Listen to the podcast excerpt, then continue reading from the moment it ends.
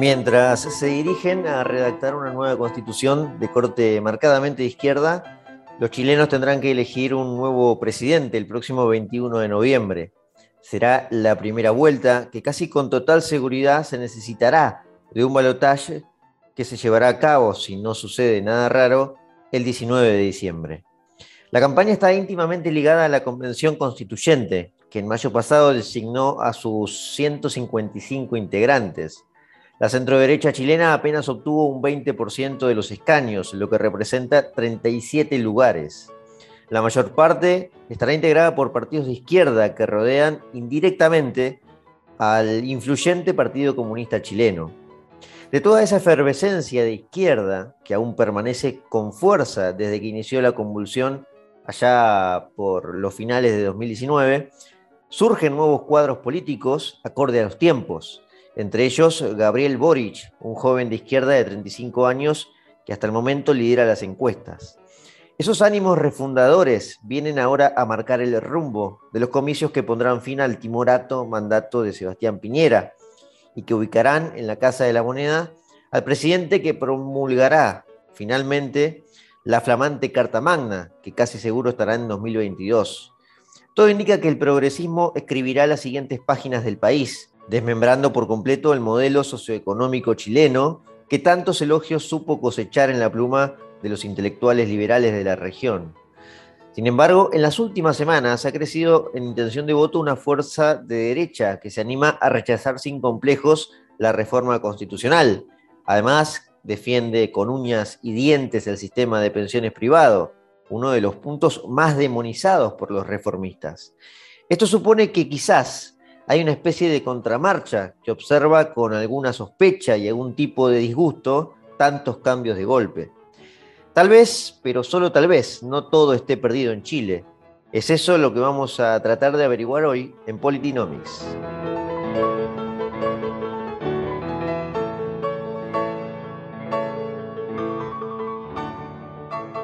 Es prácticamente imposible desprenderle el contexto que está, que está atravesando Chile de las elecciones presidenciales, el contexto que inició, como todos saben, a finales de 2019.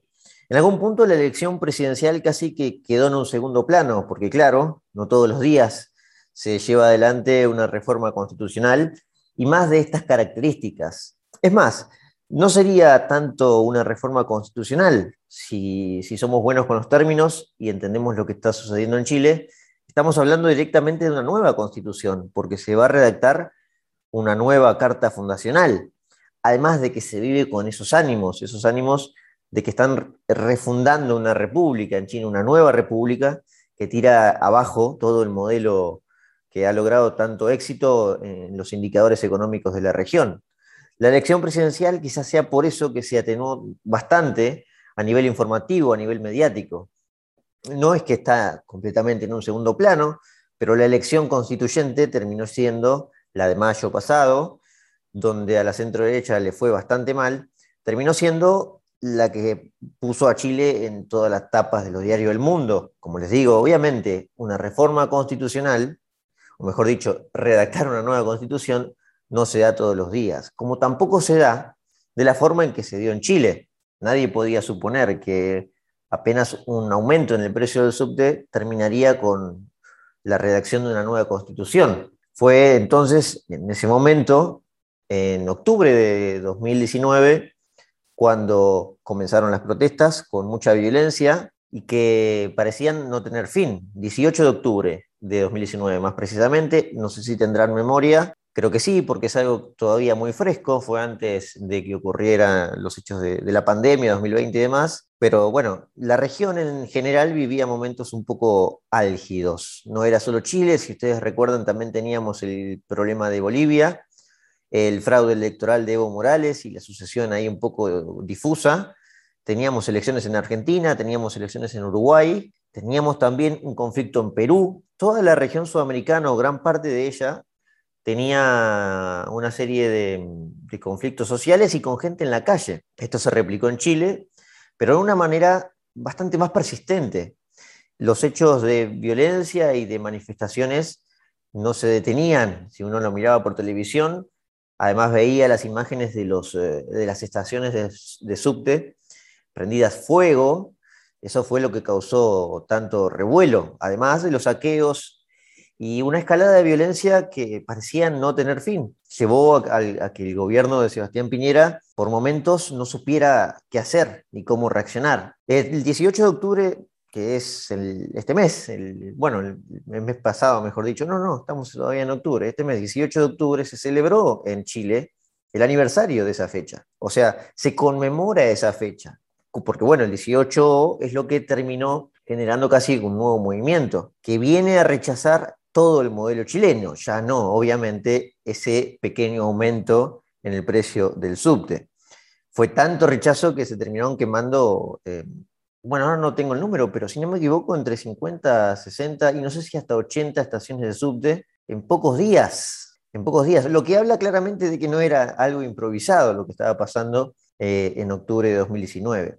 Me tengo que ir allí antes de llegar a las elecciones para entender el contexto, porque eso quebró la agenda de manera brutal, la agenda de Sebastián Piñera. Piñera había ganado las elecciones en 2017 con mucha holgura, más o menos 10 puntos de diferencia, le había sacado el candidato de la centroizquierda, era el candidato de Bachelet. Eh, está bien, tuvo que ir a Balotage, pero había ganado cómodamente y prometía volver a los buenos tiempos de Chile. Bachelet había implementado una serie de reformas económicas que no beneficiaron mucho al sistema al sistema impositivo de Chile, subió un poco los impuestos y generó cierta incertidumbre.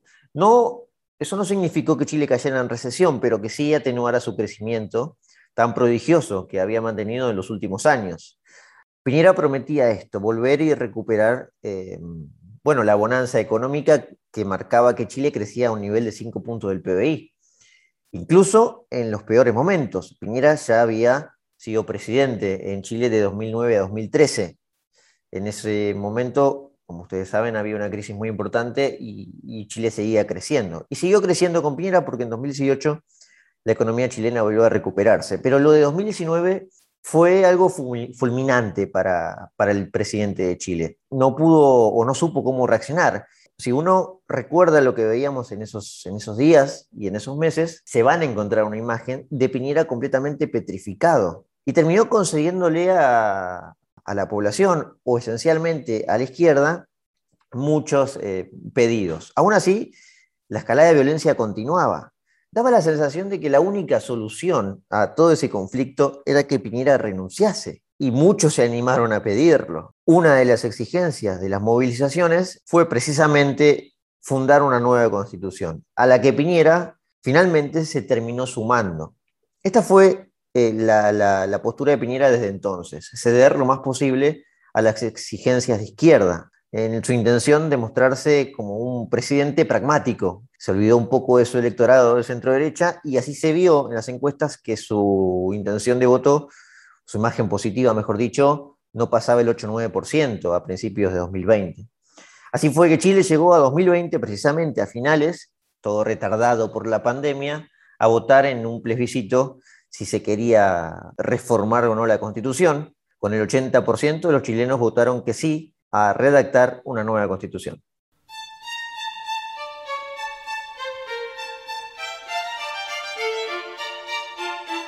¿Por qué tanta queja con la Constitución? Esto es lo que no, no, estoy aclarando definitivamente. No es algo nuevo, por cierto, en Chile. Ya Bachelet en su mandato, en su último mandato, antes de retirarse del poder, eh, manifestaba sus intenciones de, modificar ciertas cosas. A ver, ¿cuál es el drama de la Constitución? Es que esta fue escrita, fundada o redactada más que nada con Augusto Pinochet en 1980. Pinochet estuvo casi 16 años en el poder en una dictadura que si uno mira esos años era más o menos lo normal en la región. La redactó en 1980, pero desde entonces, a ver, uno puede decirme, el liceo quizás merece alguna reforma de esa constitución, ya van 41 años, se fundó en una dictadura, o sea que tiene un marco de ilegalidad, supuestamente, y que merece retocarse, hay que actualizarse y modernizarse. Bueno, es que de hecho eso fue lo que se hizo con la constitución de Chile, con la constitución pinochetista. No es que Pinochet la petrificó en piedra, y no se pudo tocar, quedó escrito como dejaba, como el código de Hammurabi en una piedra. No, no.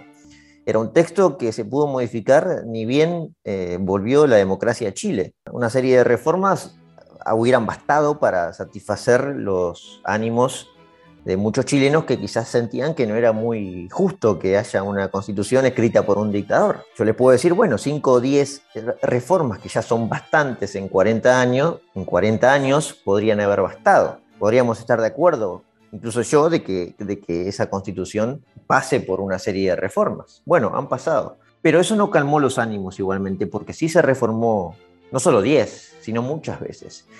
Se reformó 52 veces, para ser exacto. Y mm, hasta hace poco se viene reformando. Bueno, sacándolo de 2019, podemos encontrar que cada año tuvo eh, retoques la Constitución. De hecho, desde 2007 hasta la fecha, hasta este año, 2021, exceptuando 2016, todos los años la Constitución tuvo reformas. Una, dos o incluso tres en cada año. Eh, de hecho, uno de, los retoques que se implementó fue el cambio del voto obligatorio al voto voluntario. El mandato de seis años que pasó a cuatro. Se eliminó la reelección, entre tantos cambios que hubo. Es decir, de la constitución de Pinochet con 52 reformas queda muy poco. Pero bueno, eso es asunto para otro análisis. La exigencia ya estaba hecha y Piñera la aceptó y se dio todo lo que pudo a las demandas.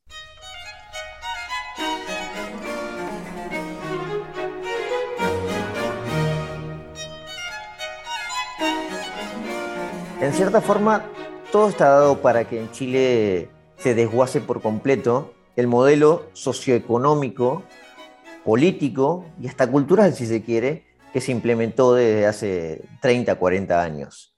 A Piñera le van a descuartizar ese modelo que tanto supo defender y que hoy en día él mismo admite que necesita reformas. Pero bueno, lo van a hacer frente a sus ojos. Él no fue quien tuvo esa iniciativa y claramente terminó perdiendo todo el prestigio político que supo construir en algún momento. Hoy, hasta cierto punto, su candidato, Sebastián Sichel, eh, no, está, no estaría entrando, en, según los sondeos, en el balotaje para la segunda vuelta en Chile, que claramente se va a dar. La postura de Piñera terminó siendo un fracaso, no solo en sus intentos de terminar protegiendo al modelo chileno, sino en su intento de seguir gobernando la reelección, a pesar de que no era posible por, mandato constitucional, tampoco le está dando muchos ánimos o mucho prestigio a su candidato, Sebastián Sichel. Toda su estrategia eh, no tiene ni pies ni, o no tuvo ni pies ni cabeza a la luz de los resultados. Terminó defraudando a su electorado y los chilenos terminaron eligiendo, si tenían una inclinación de izquierda, a una izquierda más original. ¿Por qué voy a elegir a quien me ha mostrado una careta completamente distinta de la que yo conocí y no alguien más original. En esa circunstancia, Piñera no supo casi nada, no supo cómo defender el modelo. El modelo igual no necesitaba mucha defensa, se defiende por sí solo. Hay que buscar los índices, los números, o caminar Chile, ¿no? Y encontrar que la pobreza solamente ha aparecido con la pandemia. Hasta entonces, los niveles de pobreza no superaban el 8 o 10%. No se conoce que Chile tenga inflación alta desde que, desde que, bueno, desde hace 40 años, aunque eso es en gran parte en toda la región, pero podemos agarrar cualquier índice, incluso los más eh, prestigiosos dentro de la centroizquierda o de las comunidades internacionales. El ingreso per cápita hasta 2019 rondaba los 24 mil dólares. Me pueden decir, bueno, no es suficiente el ingreso per cápita. En índice de desarrollo humano, podemos agarrar ese, dato, Chile era el que tenía el puntaje más alto de toda la región, de toda América, con excepción de Estados Unidos y Canadá. Pero el ingreso per cápita sí es importante igualmente. Podemos agarrar algunos países de Europa del Este y vamos a encontrar que eh, es el mismo, es el mismo, estaban en el mismo nivel. Chile es parte de la OCDE, por cierto, con su participación claramente en, la comunidad de países desarrollados, eh, evidentemente no lo estaban haciendo muy mal. Chile ya es, hoy ya era primer mundo y estaba afrontando problemas y quejas del primer mundo. Por eso es que llegó a este descontento. Evidentemente el descontento era real, pero los números y también la realidad de que la pobreza llegó a disminuir muchísimo también marcaban otra cosa. Así que sí, el relato a pesar de todo y de todos los logros, siempre fue manejado por la izquierda. Algunos intelectuales lo vienen marcando hace mucho tiempo, pero bueno, desde afuera parecía algo imprevisto lo que terminó sucediendo. Pero bueno, terminó sucediendo al fin y si la izquierda ya era más o menos dueña del relato de que todo este periodo neoliberal era el causante de, los problemas más duros que sufre Chile, que comparados con la región no son nada, eh, digamos, problemático, terminó triunfando ese discurso. Y ahora lo están llevando a la práctica, porque con una nueva constitución y como hemos visto en la elección de mayo pasado, con partidos eh, extremadamente de izquierda, de centro, pero esencialmente del progresismo moderno y con toda su agenda tan fuera de foco y fuera de la realidad, todo indica que Chile va a encaminarse a un modelo más parecido a la Argentina y no se decía Venezuela.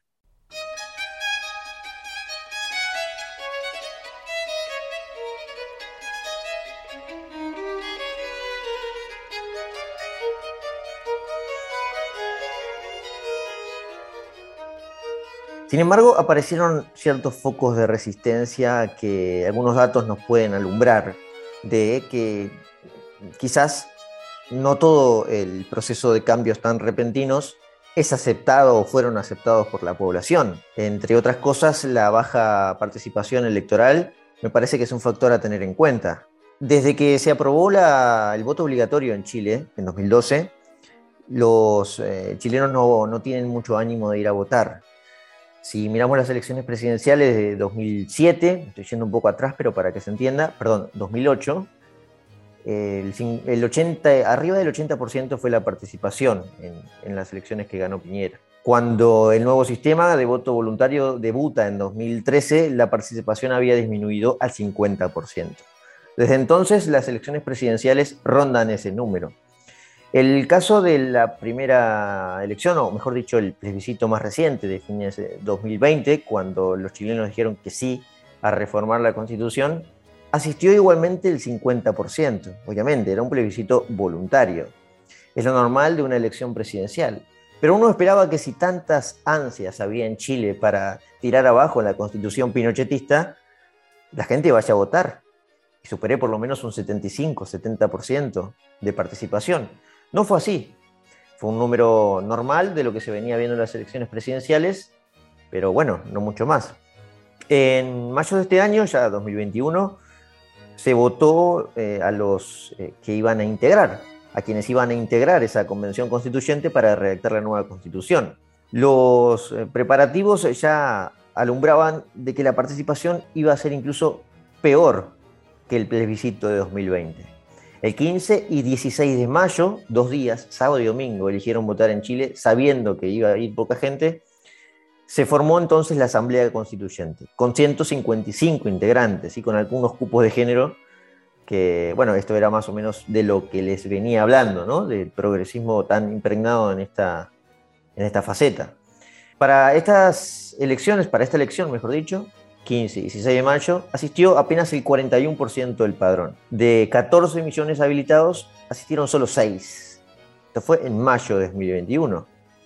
Se están votando, a ver, la Asamblea Constituyente, que tanto, eh, tanta revuelta trajo para terminar con esa constitución dictatorial y, y, cruel y neoliberal, pues solo el 40%. Bien, el mes siguiente, en junio, hubo una nueva votación que no, no, fue, no fue quizás tan importante como la Asamblea Constituyente, pero que también se había hecho bastante revuelo alrededor de ella. El 12 de junio votaron gobernadores regionales por primera vez en la historia en Chile. Para el que no sabe, Chile es, o por lo menos era hasta esa elección de junio, un estado unitario. De las 16 regiones, ninguna vota a gobernador. Los gobernadores son designados, y siempre lo fueron, por el presidente eh, al cargo. Es decir, cuando Piñera llegó en 2018, tomó el mando en la Casa de la Moneda, designó a los gobernadores de la región. No es que en la región de Araucanía o de, mm, no sé, Santiago de Chile eligieron al gobernador. No, no, no, los pone, los dictaba el presidente. Esto cambió y era una de las cuestiones que también se insistía bastante de la representatividad que necesitaba la población, tenía que ser todo más democrático y más federal, porque acá pasa Chile a ser un Estado federal en este sentido.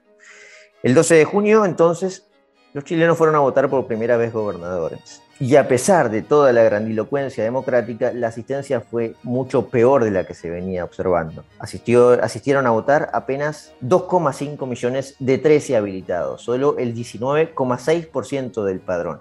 Esto fue el 12 de junio. Claro, de los 2 millones y medio de votos de un país que llega casi a los 20 millones de habitantes, terminó triunfando la izquierda en la mayoría de las regiones la centro derecha de la agrupación Vamos Chile, que es la que gobierna Sebastián Piñera, solo ganó en una región, que fue la de Araucanía, el territorio, por cierto, muy particular, donde se persiste, persiste hasta hoy el conflicto de, los mapuches. Allí sí ganó la, la centro derecha e instaló muy rápidamente un, estado de emergencia, porque el conflicto en Chile con los mapuches sí es de primer plano, está en las tapas de los diarios todos los días.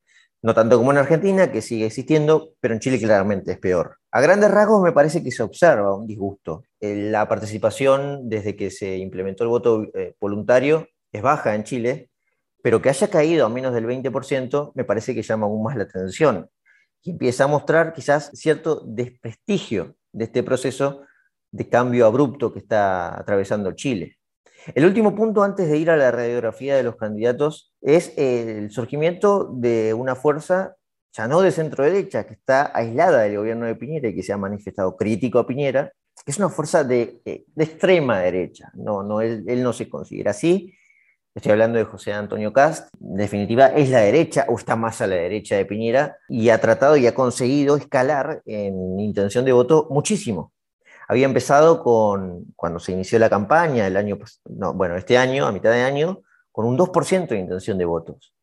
Hoy eh, supera casi el 20% y es, según los sondeos, a, a, pocas semanas de la elección, es quien disputaría un futuro balotaje en el 19 de diciembre contra Gabriel Boric. Claro, esto no significa que hay una contramarcha y que todo está salvado en Chile, pero quizás tampoco no todo esté perdido.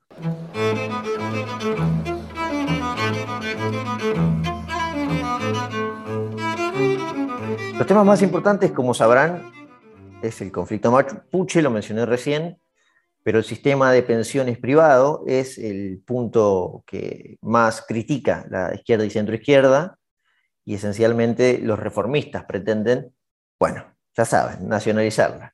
Esto fue parte del debate presidencial. Va a haber un debate presidencial ahora el 5 de noviembre y uno más cerca del 21, no recuerdo bien, pero hubo otro a mitad de mes y me parece que, bueno, si uno observa un debate presidencial, se da cuenta más o menos por dónde viene la mano de la discusión.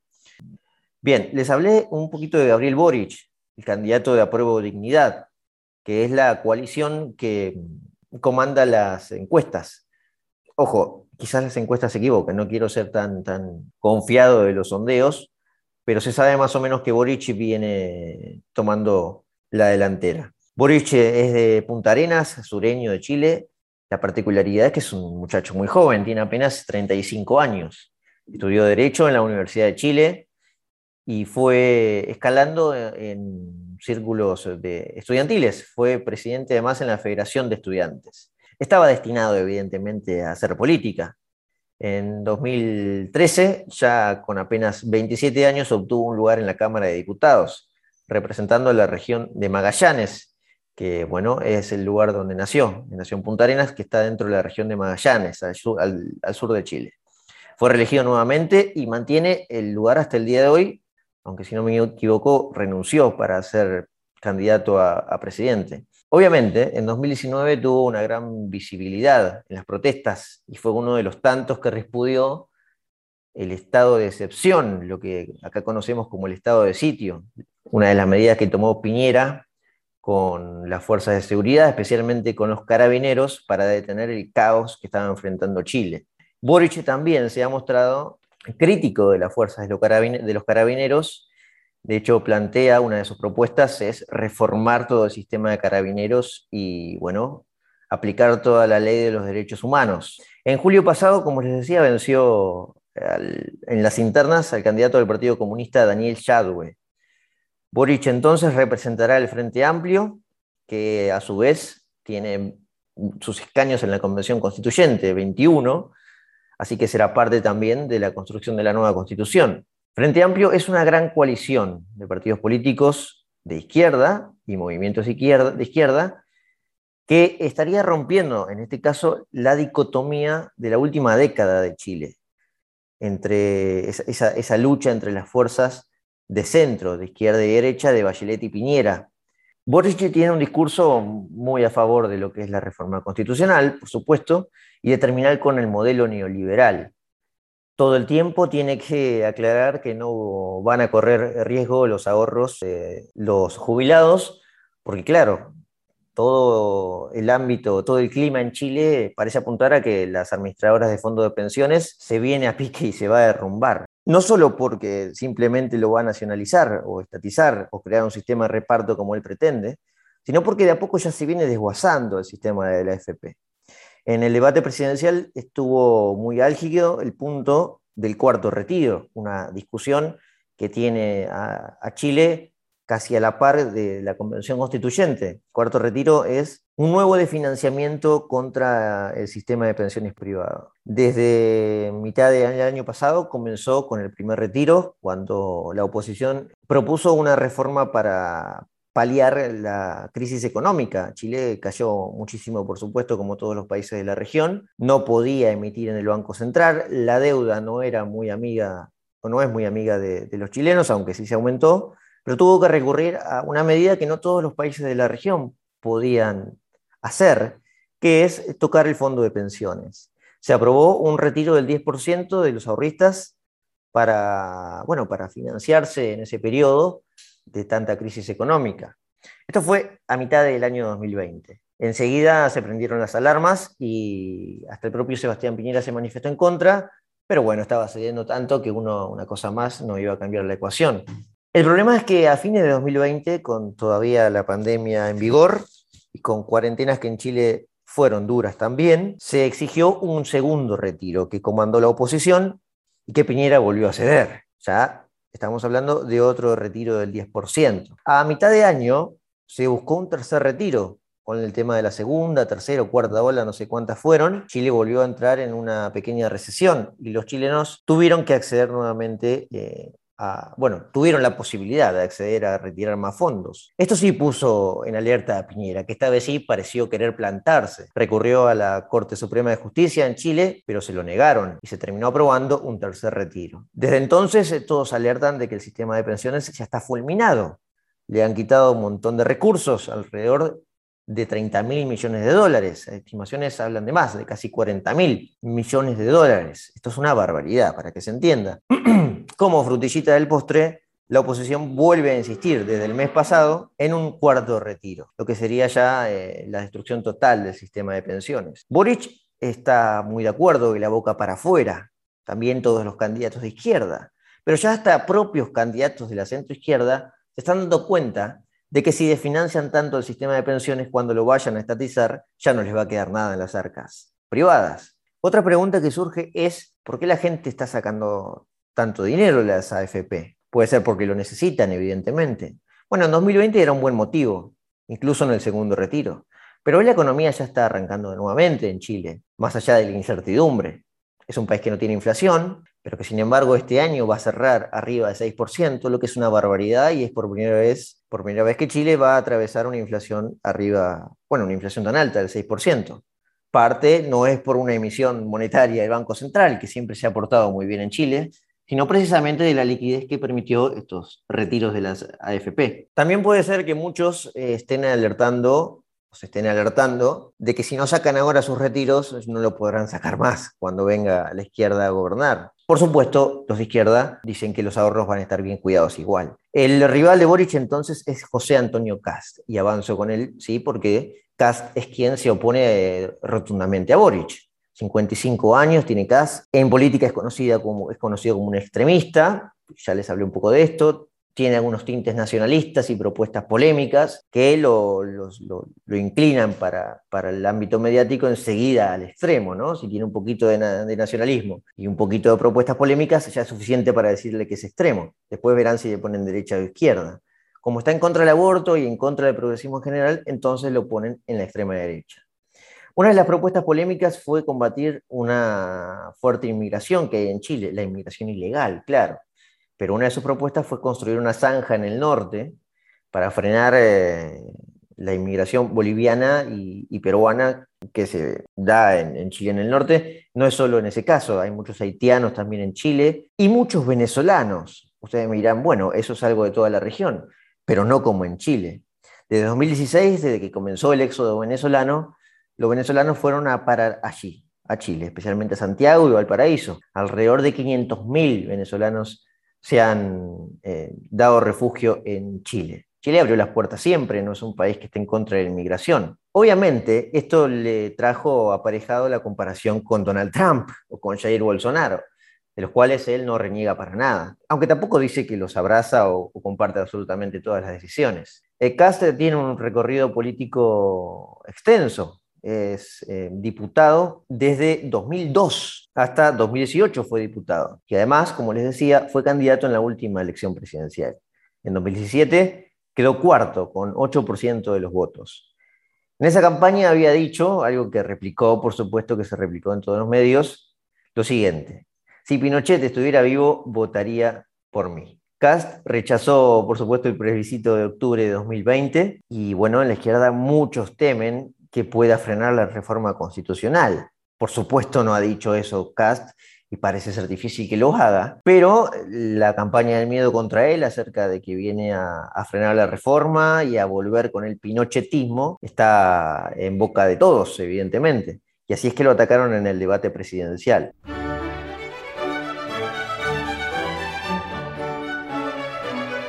Como les dije anteriormente, ha escalado bastante en la intención de voto en línea con las complicaciones de otro candidato que presuntamente iba a ser quien encare la lucha contra la izquierda, que es Sebastián Sichel, un liberal de 44 años, es el candidato, creo que ya lo mencioné, de Sebastián Piñera, de la fuerza de Sebastián Piñera, es el candidato de Vamos Chile, recibido en Derecho también por la Universidad Católica de Chile, fue exministro de Desarrollo Social durante el mandato de Piñera, 2019, y el año pasado fue presidente del Banco del Estado de Chile.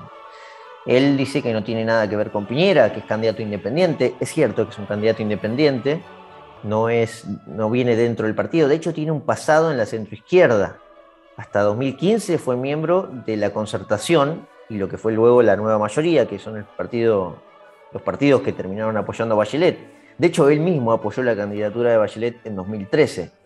En las últimas semanas eh, su intención de voto disminuyó bastante, no solo por el propio desprestigio que terminó incrementándose en el gobierno de Piñera, sino porque fue perseguido a fines de septiembre, más precisamente, perseguido aparentemente por unos rumores de mm, un presunto retiro de fondos anticipados de las AFP. Sichel, por supuesto, se había manifestado en contra de los retiros, pero aparentemente él retiró sus fondos de allí. En ningún momento pudo aclarar, ni siquiera se animó a decir si fue así o no, pero eso lo terminó condicionando como alguien eh, ambiguo y bueno, que termina diciendo una cosa y haciendo otra, típico quizás de los políticos, pero en este caso, en una campaña presidencial quizás no le resulte de la mejor manera. Desde entonces ha caído en intención de voto y en algunas encuestas lo muestran cuarto, atrás de Boric, de Cast, y de Yanna Proboste, que es a quien llego ahora. Proboste sería la candidata, para que se entienda rápido, de eh, Michelle Bachelet. Es eh, afiliada, mejor dicho, presidenta ya del Partido Demócrata Cristiano, oriunda de Atacama, con ascendencia de Aguita, cuestión que ha utilizado muchísimo en la campaña. Yasna Proboste eh, viene a contrarrestar lo mismo de la mano de... viene a contrarrestar y a golpear a la otra parte de la izquierda, que es Boric. Todo indicaría que en una situación normal y siguiendo la dicotomía de las fuerzas de Bachelet y Piñera, Sichel y Proboste sean los candidatos que chocan. Pero bueno, como se ha polarizado tanto el clima político en Chile, han quedado un poco relegados. Proboste sí tiene un gran historial político, está en política no de 2002 como CAS, sino desde el 2000, cuando gobernó por unos años la región de Atacama. Tuvo su oportunidad, su gran oportunidad de deducirse en educación cuando fue ministra de esa cartera, de Bachelet entre 2006 y 2008. Recién volvió volver a la política porque se había alejado un tiempo en 2014 como diputada. y en 2018 ya fue elegida como senadora de Atacama. Desde marzo era presidenta del Senado hasta que, eh, bueno, ganó las primarias, ganó sus primarias en, el partido de las fuerzas de Bachelet y debió renunciar en agosto al Senado. Hoy es, eh, bueno, la candidata de la centroizquierda y promete el paraíso previsional, por supuesto, tras la eliminación de las AFP. Los rezagos de otros candidatos, no sé si valen la pena comentarlos, pero bueno, sí, la mayoría son los que quedan por contar son de izquierda, pero de izquierda incluso más extrema. Marco Enrique Sominami es un candidato que ya estuvo presente en alguna elección, no ha sacado más de 6 u 8%. Él quiere una gran coalición, que sería lo lógico dentro de la izquierda. Este es el gran problema de la izquierda desde que comenzaron las convulsiones a fines de 2019, que es que no se pudo unir por completo y al estar fraccionada todavía deja viva a la derecha. Eduardo Artés es otro candidato también de extrema izquierda, pero este me parece que no supera el, 2 o 3%. Bueno, extrema izquierda a tal punto que, cree que la, la, Unión Soviética desde 1950 fue de derecha o fue capitalista. Pero bueno, hay un candidato muy particular que se llama Franco Parisi, que la verdad no pude rescatar mucha información porque los propios chilenos viven con un candidato bastante raro. Eh, ni siquiera está en el país, ni siquiera está en Chile, Parisi. En la elección presidencial, una elección presidencial pasada que no recuerdo si fue 2013, si fue 2013 sacó eh, un 10%. Es un número importante para pensar en el balotaje. Parece, como les decía, está en Estados Unidos viviendo hace un tiempo y no ha regresado a Chile, a pesar de que quedan, bueno, eh, si no me equivoco, 20, 25 días para la elección presidencial. De hecho, no ha asistido a ningún debate porque el requisito era que sea presencial y parece no está en Chile. Su campaña se basa, eh, es muy graciosa, se basa simplemente en las redes sociales. Además, no da muchas entrevistas. Pero bueno, son candidatos un poco marginales. Lo cierto es que todo indica que se definirá la historia entre Boric y eh, José Antonio Cast. Y Proboste y Sichel estarán a la expectativa a ver si se pueden meter en una segunda vuelta.